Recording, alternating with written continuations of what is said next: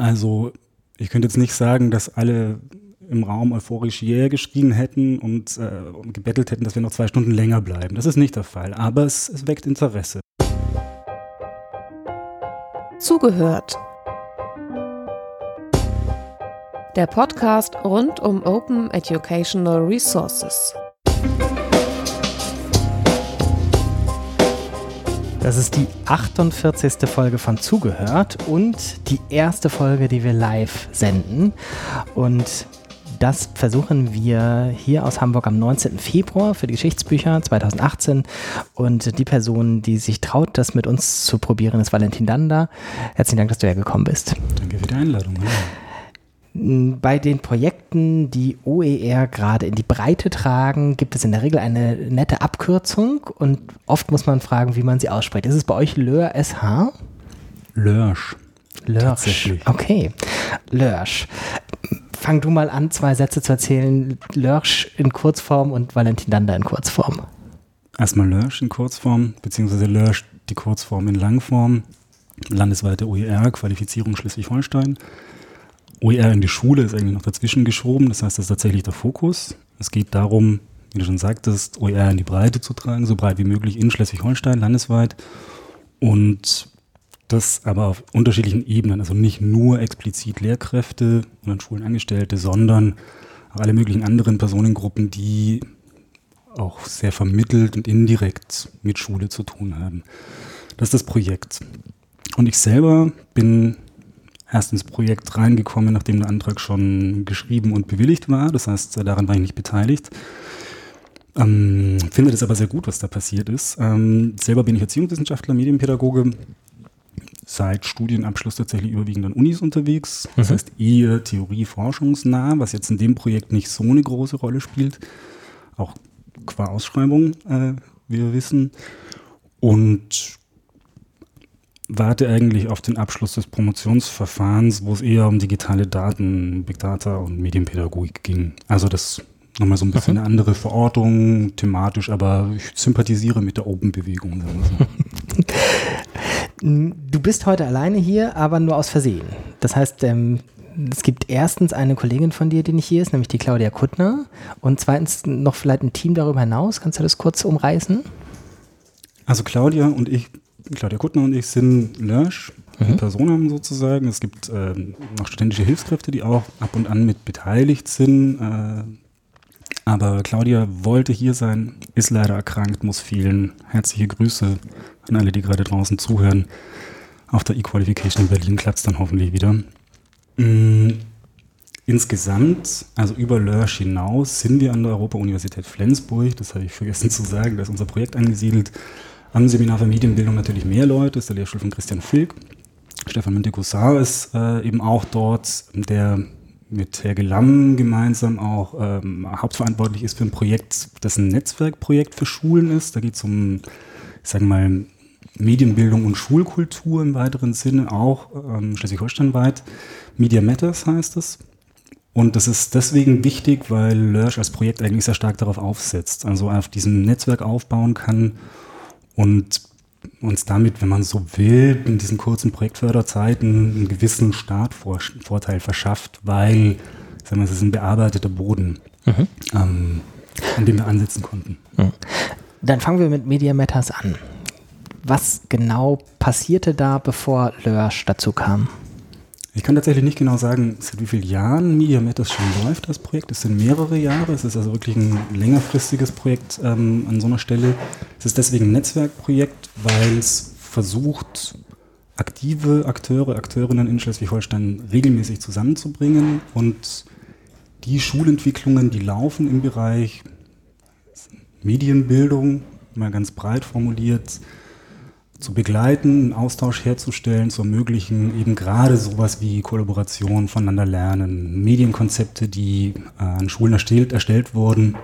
Im Zuge der Ausschreibungen der letzten Jahre werden miteinander geteilt, äh, werden diskutiert, auch miteinander daran gearbeitet. Das ist en gros Media Matters. Was aber noch dazu kommt, ist eben eine Begleitforschung, die ähm, sehr, sehr intensiv in die Schulen geht, äh, mit Hospitationen arbeitet, äh, Interviews umfasst und so weiter. Da wird es tatsächlich auch im Herbst äh, eine große Tagung geben. Die Flensburg Winter School findet regelmäßig statt und diesmal ist tatsächlich der Fokus eigentlich eine Art Diskussion der Projektergebnisse. Also ähm, das Datum sollte ich jetzt natürlich wissen, das ist Ende November 2018 auf jeden Fall. Also wer sich dafür interessiert, gern die Augen und Ohren offen halten, ähm, wenn das Datum gefixt und, und mhm. offiziell ist.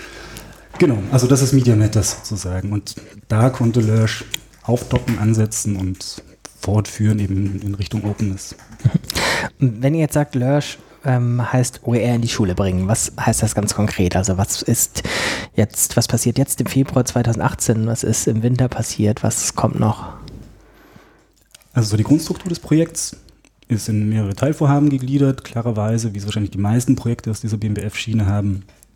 Die Personengruppen, die wir adressieren, sind zum einen selbstverständlich LehrerInnen, also aktive Lehrkräfte an Schulen. Es gibt schulübergreifende Veranstaltungen, es gibt schulinterne Veranstaltungen. Gerade heute komme ich eben, wie gerade vorhin getwittert, äh, von der Gemeinschaftsschule in Meldorf, wo mhm. wir einen Schulentwicklungstag organisiert haben zum Schwerpunkt OER mit dem gesamten Kollegium, abzüglich derer, die krank sind. Das ist sozusagen die naheliegendste Schiene, OER in die Schule zu bringen. Mhm. Wie, wie, geht das ganz konkret? Also haben die zuerst ihren Tag geplant und dann gemerkt, aha, okay, dann können sie euch dazu einladen oder habt ihr sie äh, angeregt, das zu einem Thema zu machen? Wie kann man sich das vorstellen? Wie ist der Stand in Schleswig-Holstein 2018, wie OER in die Schule kommt? Also es gibt tatsächlich eine ganz klassische Mailinglist, den Media Matters Verteiler. Und ich bin mir ziemlich sicher, dass die Schulleiterin dieser Gemeinschaftsschule in Meldorf über diesen Newsletter davon erfahren hat, dass es die Möglichkeit gibt, solche Veranstaltungen bei sich in der Schule stattfinden zu lassen, mhm. hat sich daraufhin gemeldet. Sie werden auch im April, am 19., also genau in zwei Monaten, äh, Gastgeberschule sein für eine schulübergreifende Veranstaltung, wo wir Lehrerinnen eben auch wieder landesweit zusammenbringen wollen, um sowas wie OER-Recherchewege zu dokumentieren für Kolleginnen, die vielleicht noch nicht so vertraut sind mit dem Prinzip OER. Mhm. Genau, also darüber kam dann die Rückmeldung, ja, wir haben Interesse an sowas haben relativ schnell einen Termin fixiert und dann ging es eher in eine Detailplanung, wo die Kompetenz eher bei uns lag. Ähm, hätte es die Schule stärker gewünscht, hätten wir es auch gemeinsam entwickelt. Mhm. Aber genau. Mhm. Und das waren jetzt alle Kollegen und Kolleginnen der Schule? Abzüglich der Erkrankten.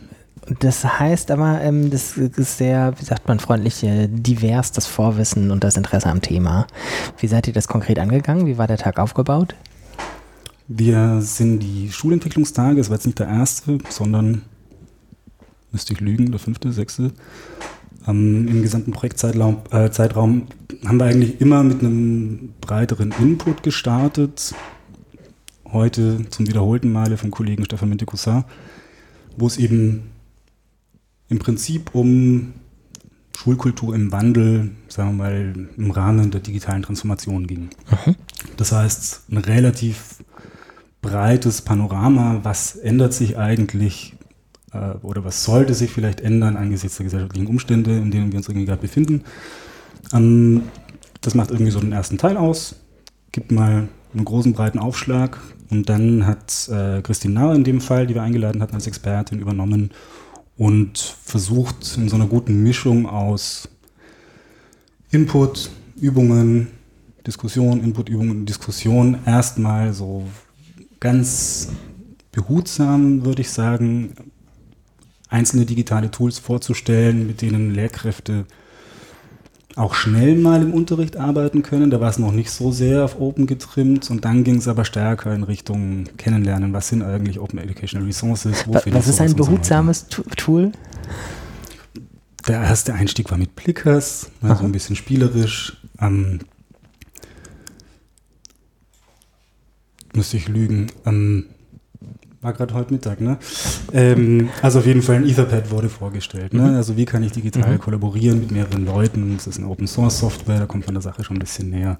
So in die Richtung. Ja. Das heißt, ihr geht rein über das Thema Digitalisierung, Unterricht und ähm, ein Aspekt davon ist dann der, der Open-Teil. Genau, was natürlich auch in der Sache selbst begründet liegt. Ne? Seminar für Medienbildung hat natürlich gewisse Stoßrichtung, was das betrifft. Das ist kein, keine mediendidaktische, also im engeren mhm. Sinne oder im engsten Sinne ähm, Institution oder Einrichtung, sondern Medienbildung in, in, der Auffassung, wie wir es in, in Flensburg vertreten ist ein sehr breit gelegtes, breit angelegtes Unterfangen. Mhm. Genau. Mhm. Und dann fügt sich das aber ganz gut zusammen, weil natürlich sowas wie Kollaboration eine große Rolle spielt, sowohl als auch. Mhm. Und wie sind so die Reaktionen der Kolleginnen, die vielleicht vorher auch mit dem Begriff noch nicht mal was anfangen konnten? Also Begriff OER manch jetzt? Also es ist meiner Einschätzung nach tatsächlich so, dass die meisten davon nicht viel wussten oder auch nichts. Die Reaktionen sind, ich vermute, die meisten OER-Projekte, die jetzt gerade laufen und die auch mit Lehrkräften arbeiten, werden da ähnliche Erfahrungen haben. Es ist halt eine Anforderung mehr, die an die Lehrkräfte herangetragen wird. Also irgendwie jetzt Digitalisierung machen und irgendwie jetzt mit mhm. digitalen Medien arbeiten, gleichzeitig mit einer technischen Infrastruktur, die an vielen Stellen einfach auch Hürden aufweist oder, oder mit sich bringt. Also ich könnte jetzt nicht sagen, dass alle im Raum euphorisch Yeah geschrien hätten und, äh, gebettelt hätten, dass wir noch zwei Stunden länger bleiben. Das ist nicht der Fall. Aber es, es weckt Interesse. Es gibt eben gerade, wenn es hands-on wird, wenn es sehr praktisch einsetzbar, umsetzbar wird, dann ist es tatsächlich so, dass ähm, die Anwesenden auch sehr, sehr neugierig und interessiert sich mit dem ähm, Material befassen, mit den Plattformen befassen, die wir irgendwie vorstellen. Und also die Grundproblematik ist ja bekannt. Also es ist, ja. ist den Leuten natürlich einsichtig, dass das Urheberrecht einerseits sehr restriktiv ist, andererseits aber in dieser Restriktion nicht so präzise, dass man genau ja. wüsste, wo man sich bewegt und wie man sich drin bewegt. Und es ist natürlich immer schwierig, mit dieser Angstkeule zu kommen und daraus eine Motivation zu entwickeln. Aber ein Stück weit ist es natürlich Teil davon. Ja, nicht, was ich öfter höre und ähm, auch vielleicht manchmal selber sage, ist ja so dieses, wir müssen bei Lehrerinnen gucken, dass wir zeigen, wie OER ihr Leben auch erleichtert und nicht, was du sagst, noch eine Anforderung mehr ist. Und so leicht das gesagt ist, das, oh, trotzdem finde ich das sehr schwer in der Praxis umzusetzen. Habt ihr Erfahrungen damit gemacht, ob das geht, wie das geht? Tatsächlich, dass es nicht nur oder nicht lange als noch eine Anforderung mehr empfunden wird? Ich glaube, um dahin zu kommen, also das ist nicht der Punkt, wo man bei Null beginnt und dann sofort so eine Art Kosten-Nutzen-Rechnung mhm. auf Null rausbringt. Das ist eben genau das Problem in 18 Monaten Projektlaufzeit. Also wir sehen die Lehrer, Lehrerinnen im besten Fall zweimal in der einführenden und in der weiterführenden OER-Veranstaltung. Das sind dann jeweils zwischen vier und acht Stunden. Das ist nicht wenig, aber es ist auch nicht viel. Und dann hängt es davon ab, wie groß ist das jeweils eigene Interesse, sich damit zu befassen, auch mal irgendwie Freizeit reinzustecken. Vielleicht sagt auch eine Schulleitung, wir nehmen uns nochmal gemeinsam Zeit, gucken uns das zusammen an im Rahmen der Arbeitszeit. Also das sind ja immer so Faktoren, die da irgendwie mit eine Rolle spielen. Und also es geht wahrscheinlich allen so, wenn ich zum äh, fünften oder zum zehnten Mal Material entwickle und das auf OER-Basis mache und entsprechend frei lizenziere, werden die Reibungswiderstände geringer werden ja. und werde ich vielleicht auch irgendwie mehr von der Community mitbekommen, werde auch mal Feedback erhalten haben und so weiter. Aber das sind, das sind Effekte, die stellen sich natürlich nicht ad hoc ein. Und das Problem sehen wir tatsächlich. Das heißt, die Hoffnung, das Ziel, was auch immer, muss natürlich für uns alle sein, irgendwie eine Art von längerfristiger Entwicklung ja. begleiten zu können auf irgendeine Art und Weise. Das ist natürlich auch, also nicht auf irgendeine Art und Weise, sondern auf eine finanzierte Art und Weise, ja. sinnvollerweise. Ähm, aber ja, da sind wir sehr ansatzweise. Was natürlich ein wichtiger Aspekt ist, und das verweist wieder zurück auf Media Matters, die Lehrkräfte, die sich ohnehin mit digitalen Medien beschäftigen, die damit experimentieren, die im Unterricht einsetzen, das auch auf didaktisch sinnvolle und clevere Art und Weise tun, die haben dann offenes Ohr für, die interessieren sich dafür. Und also, ne, wir, wir sind jetzt irgendwie an dieser einen Fortbildung heute. Es gibt vielleicht andere, wo man auch noch positiver berichten könnte, tatsächlich. Ja, mach mal. Also noch mhm. positiver berichten. Also ein Projektaspekt, ähm, ich bin ja noch gar nicht über die Lehrkräfte hinausgekommen. Äh, wen wollen wir denn noch bedienen? Mhm. Also zum einen gibt es natürlich Uniseminare für Lehramtsstudierende an Uni Flensburg, klarerweise. Auch da mal so so, aber da kommen sehr schöne Produkte raus. Also ich habe die Seminare geleitet und äh, jetzt nach zwei Durchläufen war ich wirklich sehr zufrieden mit den Ergebnissen, die da rausgekommen sind ist ja doch irgendwie ein Kaltstart mhm. für die Leute. Dann bei den Mitarbeiterinnen an der Uni selber. Ganz kurz zu den Lehramtsstudenten. Bei, ja? wo, ist, wo, ist, das angesiedelt im Studium? Es gibt an der Uni Flensburg fast ausschließlich Lehramtsstudien. Und dann gibt es eben ähm, Wahl- und Pflichtmodule, Medienbildung. Und da ist es ein Teil von. Das Wahl heißt, oder Pflicht? Es gibt sowohl als auch. Okay, also das heißt, es gibt tatsächlich in Flensburg Pflichtmodule, wo man nicht um OER herumkommt, zumindest an einer Stelle. Das wäre schon 2018 sehr fortgeschritten.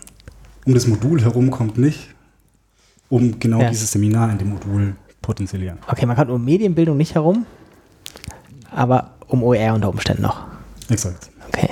Mhm. Entschuldigung, ich habe dich unterbrochen. Alles gut. Mitarbeiterinnen an der Uni, da sind wir noch nicht besonders weit. Das sind einzelne Kooperationen, die enger laufen, enger funktionieren. Ansonsten wird uns da auch eher nicht die Tür eingelaufen. Wir haben Veranstaltungen für außerschulische Bildungseinrichtungen. Jetzt diesen Donnerstag beispielsweise im unabhängigen Zentrum äh, für Landeszentrum für Datenschutz, so heißt es in Kiel. Mhm. Darauf bin ich sehr gespannt. Da sitzen dann Leute, die eine juristische Ausbildung haben, informatische Ausbildung haben, mhm. ein sehr spezifisches Interesse aufweisen. Wir haben in dem Fall eingeladen zwei Kollegen von der Uni Hamburg, Tobias Steiner, der glaube ich auch schon mal hier gesessen hat, äh, vor nicht allzu langer Zeit, und, und Manfred Steger, mhm. der bei dem Ho-Kontext arbeiten. Hu? Ho, ich weiß immer Hu. nicht. Hu. Mhm. Ja, immer diese Kürze, die man nicht aussprechen kann. Ja, genau. Und ähm, eben die. Hu trifft Lösch. Exakt. Äh, trifft ULD. Ähm, die letzte Gruppe, die eben dann eine besonders spannende ist, meine ich, äh, weil die nicht in so vielen Projekten aufscheinen, sind tatsächlich SchülerInnen. Ja. Also es gibt an manchen Schulen in Schleswig-Holstein Medienscouts, die heißen auch mal anders. Aber im Prinzip äh, jetzt die engere Zusammenarbeit ist vor allem mit der TSS Husum, mit äh, der Leiterin der Medienscouts AG, Katharina Frehoff, und eben der Gruppe der Schülerinnen selber. Und das ist, das ist sehr, sehr spannend. Du musst ja den Namen der Schule erklären. Für alle, die, die, die nicht die große Vorgeschichte der, das müssen wir auch noch verlinken. Äh, die, die, Proteste gegen das Handyverbot in Husum sind äh, Teile der Geschichtsbücher schleswig-holsteinischen Schulen 2000. 13 oder 14 haben die Schüler Demonstrationen und Flashmobs organisiert, weil ihnen die Handys in der Schule verboten worden sind. Und daraufhin ist äh, relativ viel Medienentwicklung in der Schule in Gang gekommen. Oha. Ich war damals für einen Podcast da mit der Schulleiterin, die damals da war, und äh, der Schülervertretung. Suchen wir nochmal raus und verlinken es. Ja, sehr also. gerne. Das äh, nehme ich auch gerne mal äh, mit auf. Wusste ich nicht. Was gelernt. Ist aber auf jeden Fall immer noch spannend, was da passiert. Tatsächlich. Also was die Schülerinnen machen, die Medienscouts, ist in reihenweise Schulen zu gehen und dort Fortbildungen zu machen zu allen möglichen Medienthemen. Für andere Schülerinnen, aber auch für Lehrkräfte zum Teil. Und die sind da sehr engagiert, sind irgendwie mit, mit Liebe dabei. Und da hat sich eben die Kooperation angeboten, mit denen gemeinsam mal zu gucken, okay, was könnte denn für eure Arbeit, für euren AG-Alltag mhm. sozusagen das Prinzip Openness oder freie Lizenzierung bedeuten. Und da ging der Prozess jetzt gerade erst los. Das ist nämlich Februar 2018. Das heißt, es gab einen Input, wo die nochmal, ähm, ich sage jetzt mal ganz doof, eine Schnellbesolung OER bekommen haben, ähm, was Lizenzen betrifft. Es gab letzte Woche einen zweitägigen Workshop in der Internationalen Bildungsstätte in Schersberg, wo die intensiv schon mal überlegt haben, welche Materialien wollen wir erstellen und was wollen wir machen. Und genau, das wird jetzt in der AG weiter fortgeführt ähm, mit ein Stück weit noch offener Perspektive, weil die natürlich auch ganz stark einfach selber gucken, was sie interessiert, was für sie irgendwie wichtig und spannend ist. Aber also das ist, glaube ich, ein Punkt, wo, wo Lörsch nochmal was Besonderes ja. macht an so einer Stelle. Das ist, ähm, glaube ich, wirklich eine sehr, sehr schöne und coole Sache. Ja. Ihr habt in eurer Projektbeschreibung äh, stehen, dass es ein Projekt ist, das auf Nachhaltigkeit angelegt ist. Andererseits hast du jetzt in einer halben Stunde, glaube ich, viermal gesagt, angesichts der kurzen Projektlaufzeiten.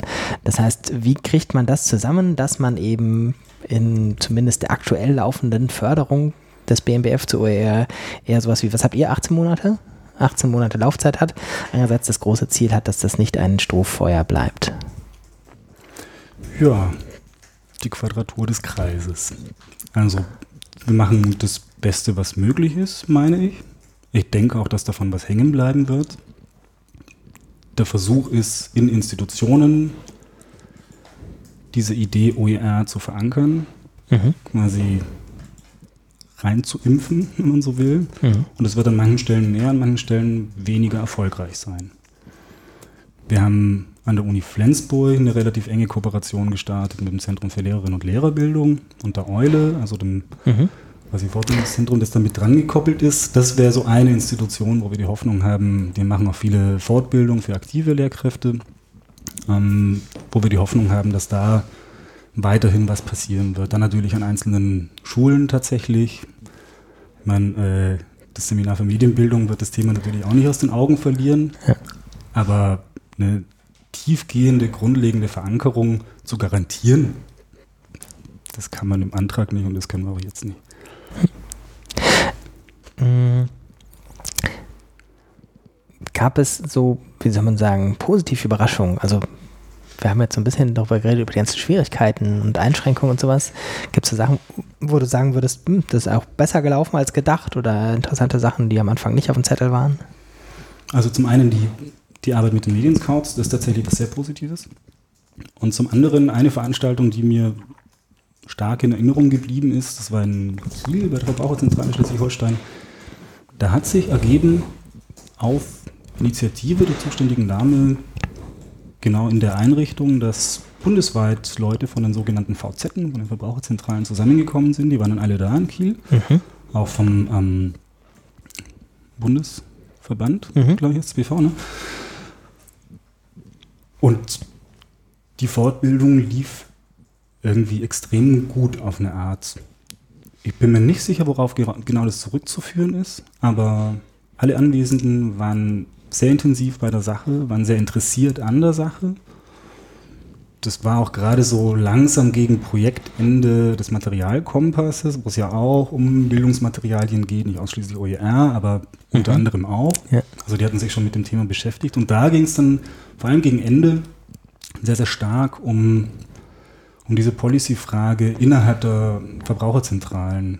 Also auf welche Art und Weise könnte man denn tatsächlich äh, jetzt nicht forcieren, aber dieses Projekt vorantreiben und eben ja. zu, zu, so einer Art OER per Default oder sowas machen. Und da hatte ich tatsächlich, da bin ich sehr euphorisch rausgegangen, weil ich mir gedacht habe, boah, cool. Da, da kann man von Nachhaltigkeit sprechen, glaube ich. Und ist da was draus geworden, dass die ihre Materialien frei lizenzieren? Weiß ich stand heute nicht. Hm. Zugehört Podcast Nummer 60 oder sowas. Möglicherweise. Die Verbraucherschützer. Ich meine, eigentlich liegt es ja auf der Hand, dass es OER ein Freund sein müsste, ihre Arbeit. Im Prinzip ja. Die hatten tatsächlich auch, glaube ich, auf eine Weiterförderung des Materialkompasses, beziehungsweise eigentlich diese Evaluationsschiene, die ja. die dazu hatten, gehofft. Daraus wurde, das ist mein letzter Stand, ich weiß nicht, ob es immer noch ja. zutrifft, ich hoffe nichts, ja. wurde leider nichts. Also ja. dann fällt zum Nebenprojekt OER vielleicht eher mal wieder äh, ja. die Tischkante. Aber wer weiß. Also. Okay, und der Materialkompass, ich habe noch mal versucht rauszukriegen, wer die Sachen für den Materialkompass schreibt. Das war auch nicht so einfach. Also man findet eine konkrete Sache, die schreiben ist nicht einem Autor zugeordnet. Die haben eine lange Liste von Beurteilung von Materialien, eine lange Liste von Autoren und Experten, aber es steht nicht, wer was geschrieben hat. Ähm, bei den einzelnen Sachen, die ich gesehen hatte. Jedenfalls. Oh, eine Frage im Chat. Das ist die absolute Weltpremiere. Dann stelle ich meine Frage sofort zurück. Und Markus Neuschäfer hat die Weltpremiere. Ich lese einfach mal vor, ohne zu wissen, was da steht. Hallo in die Runde. Anfang gab es bei OER vorwiegend das Engagement von Einzelnen. Nun entstehen zunehmend Netzwerke, Schulen, Kollegien, OER-Empfehlungen einzelner Gruppen etc. Welche Kooperationsformen haltet ihr für besonders aussichtsreich, um zeitgemäße Bildung und OER voranzubringen? Klammer auf, interessant auch für die Qualitätssicherung in Kollaboration. Ja, ist jetzt auch nicht die einfachste Frage für den Anfang. Also Kooperationsformen mit besonderer Erfolgsaussicht. Also ich glaube, dass an der Stelle wichtig ist, nicht eine Schiene zu sehr zu forcieren. Also es wäre ja ein, ein naheliegender Weg, wenn es ganz wenige Akteure, Akteurinnen sind, die sich für sowas interessieren, gerade die zusammenzunehmen und dann so sein eigenes Süppchen zu kochen. Ich glaube, dass es aber sehr wichtig ist, genau wie bei der Veranstaltung heute beispielsweise, wirklich im Kopf zu behalten. Wir versuchen, alle mitzunehmen. Wenn ich das wirklich in die Breite tragen möchte, muss ich das machen. Dann kann ich nicht sozusagen immer mit der digitalen Avantgarde losreiten mhm. und äh, der Rest bleibe zurück, sondern dann muss ich wirklich langsam machen, dann muss ich kleine Brötchen backen, dann muss ich gucken, was sind Wege, wie ich die Leute erreiche ähm, und das, ja, was sind die, was sind die Wege? Ich glaube, Media Matters ist vielleicht so ein bisschen beides. Also die Mhm. Netzwerktreffen, das versammelt, die versammeln natürlich äh, so die digital Interessierteren. Flensburg Winter School als Teil davon versucht nochmal stärker in die Breite zu gehen, also irgendwie Breite einzuladen. Aber also auch hier, glaube ich, wirklich Garantien gibt es da keine. Leute, die keinen Bock darauf haben. Hm. Ihr hattet das, glaube ich, ähm, oder du hattest dann eine Veranstaltung beim OER-Festival letztes Jahr in Berlin, wo es irgendwie auch um dieses Verhältnis von Top-Down und Bottom-Up irgendwie ging. Also es, Ja. natürlich hilft es, wenn eine, wenn eine Schulleitung sagt, okay, wir beschäftigen uns damit jetzt. Und okay, du kriegst eine Freistellung von einer Stunde Ja. für irgendwie eine gewisse Zeit oder sowas. Aber also wenn es nicht irgendwie auf Resonanz stößt von unten, dann reicht es auch nicht aus. Ja. ja, ich bin da, glaube ich, auch immer noch auf der Suche. So tendenziell würde ich eher sagen, immer Hindernisse wegräumen bringt im Moment mehr, als irgendwie an Sachen zu ziehen, die einfach nicht wachsen wollen. Also so Kolleginnen und Kollegen, die einfach sagen, nicht mein Ding, ich habe zehn andere Dinge, die wichtiger und dringender sind. Die, die haben sie auch, das ist ja nicht eine Ausrede oder sowas. Ähm, ich glaube, das ist sozusagen nicht eine Frage von, ich gebe dir noch drei gute Argumente und dann bist du aber doch interessiert, äh, es, sondern eher zu gucken, wie diejenigen, die schon interessiert sind, noch so über eine Hürde rüberkommen. Und das scheint ja in eurem Projekt aber schon vielversprechend teilweise zu laufen. Ähm, habt ihr in der Nebensache sozusagen, ähm, Nebenprodukte, sowas wie Materialien etc., die ihr veröffentlicht, die ihr für eure Fortbildung nutzt? Also steht überhaupt nicht im Fokus unserer Arbeit. Also das Projekt in Summe, wo was rauskommen wird tatsächlich, ist eben von den Schülerinnen, was da auch sinnvoll Mhm. ist. Ich glaube, es gibt nicht viel OER von Schülerinnen für Schülerinnen Ja. beispielsweise. Das wird mit Sicherheit ähm, eine Sache sein, die sinnvoll ist, um das Gesamtkonzert zu ergänzen. Mhm. Dann, darüber hatten wir tatsächlich auch mit äh, Markus und anderen schon diskutiert. Twitter meine ich, ähm, in den OER-Seminaren an der Uni sind auch Ja. Materialien entstanden, wo es dann irgendwie so ein bisschen um die Frage ging, okay, inwieweit soll man es zur Verpflichtung machen, sowas zu veröffentlichen. Ne? Es Ja. gibt Argumente pro und contra. Wir haben es tatsächlich gemacht, steht Okay. auf dem, Zum-Wiki. Kann man sich angucken. Ne? Die sind nicht perfekt, aber wie gesagt, ich heißt- finde schon, dass da viel Cooles entstanden ist. Das Ja. sind Lehramtsstudenten gewesen Hm? und die haben jetzt äh, innerhalb ihres Studiums zum Wiki Beiträge bearbeitet oder erarbeitet. Sie haben OER erstellt und die wurden eingepflegt, so ein bisschen in der eigenen Systematik, was natürlich schwierig ist, aber die Ja. manche davon wurden gleichzeitig auch in die Systematik des Zum-Wiki integriert, also sind sozusagen doppelt codiert. Äh, Und wo sind die Sachen, das habe ich nicht verstanden, die Sachen, die nicht im ZumWiki sind, wo sind die gelandet? Also verlinkt sind die da alle. Okay. Und wir haben ja quasi unter Europa-Universität Flensburg Ah, okay. freie Bildungsmedien in die Ja. Schule, haben wir sozusagen einen eigenen Kategorienbaum oder Ast, wenn Mhm. man so will. Und das ist jetzt erstmal keine thematische Sortierung, Ja. wie sie eigentlich die Systematik des Zum-Wiki vorgäbe, was ja auch sinnvoll ist. Ja. So, genau. Okay. Hm, habt ihr irgendwas an Material reusen können? Gibt es das Wort? Also, äh, Sehr viel. Auf jeden Fall. An Reuse, ja klar.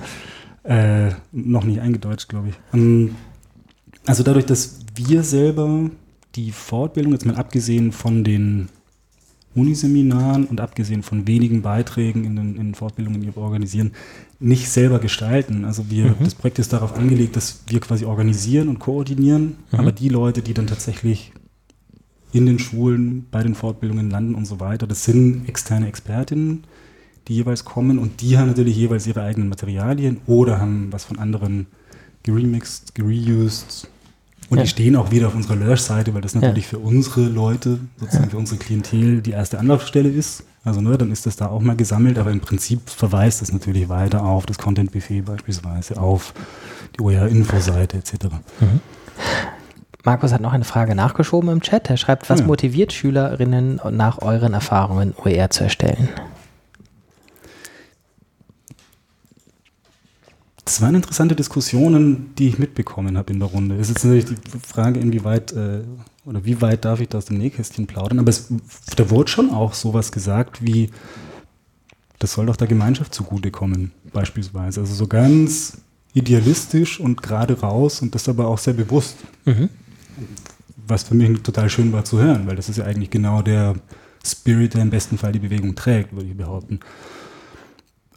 natürlich gab es aber auch Ideen, wie man so eine Art, was weiß ich, ich jetzt mal Geschäftsmodell oder so daraus entwickeln könnte. Aber dann auch wieder mit dem Nachsatz, was auch immer da, dadurch reinkäme, ließe sich ja wieder umverteilen zugunsten der Schulen, um äh, das Projekt der Digitalisierung voranzutreiben. Also sehr interessante Ideen, die damit verbunden sind. Und stark ist aber natürlich schon vor allem, dass die ein gewisses Ungenügen verspüren, was ja, den Umgang eben mit digitalen Medien in der Schule betrifft nicht flächendeckend, aber, aber unter anderem auch, was er äh, dann zurückverweist auf die Story mit äh, den Protesten ja, ja. Ähm, wegen der Handynutzung. Und da finden die schon auf jeden Fall gut, wenn andere von ihnen lernen, wenn auch ja. die eigene Schule von ihnen lernt und so weiter. Und das, genau, WR führt ja zu mehr Rezeption, als wenn man so will.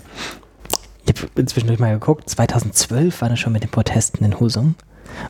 War, politische Bildung war ganz großartig. Die haben so Plakate gemacht, Freiheit statt Angst, Prävention statt Verbote und äh, tatsächlich irgendwie äh, an der Schule dann eine Demonstration angemeldet und alles.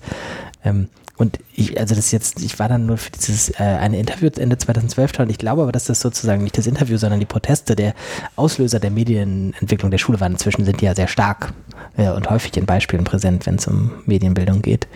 Klingt so. Ich weiß es nicht, aber gut möglich. Ähm, gut, was müssen wir noch sagen über Lörsch? Ihr endet im, endet ihr im April schon? Ende Juli. Ende Juli. Was bleibt?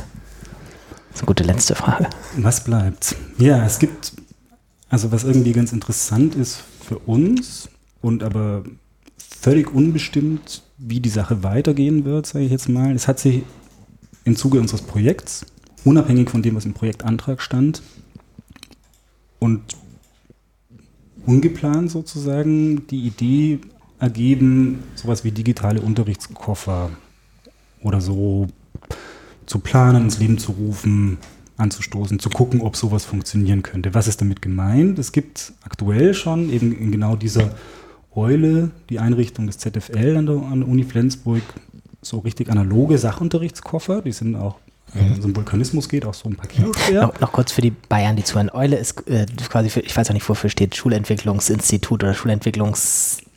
Ort. Ähm ich hatte gehofft, die kommen drum herum. Ich weiß nicht, nicht mehr genau, wofür es steht. Evaluation spielt eine Rolle, äh, Lehrerin spielt eine Rolle.